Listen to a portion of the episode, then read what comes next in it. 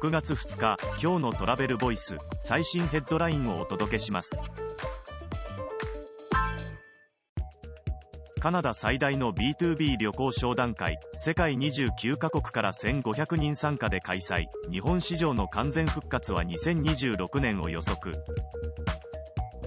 カナダ最大の旅行業界商談会ランデブーカナダ 2023RVC2023 がケベック州ケベックシティで開催。ボワソノ観光大臣は会見でカナダには世界が望むものがあると話しカナダが持つ観光の多様性をアピール。次のニュースです。グアム政府観光局台風後に営業再開したホテルなど取りまとめ公共機関は24時間体制で復旧作業夏需要の獲得へ積極展開へ。グアム政府観光局が台風2号による影響と現状を発表営業再開したホテルや飲食店も発表。新規予約は6月中旬までの受付再開を目指す。次のニュースです。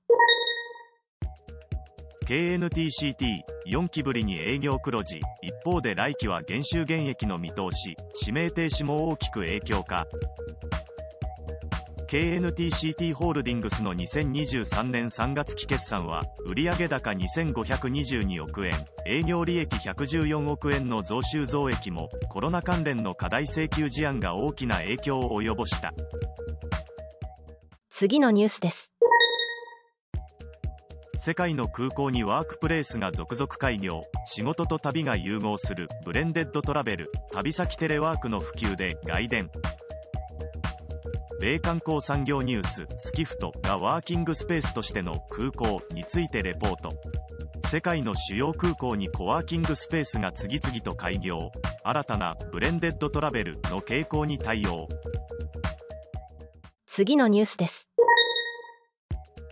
インバウンド宿泊客数の回復が顕著。日本人の動向はやや鈍化。シティホテルの稼働率が7割に宿泊旅行統計。2023年4月速報観光庁の宿泊旅行統計調査。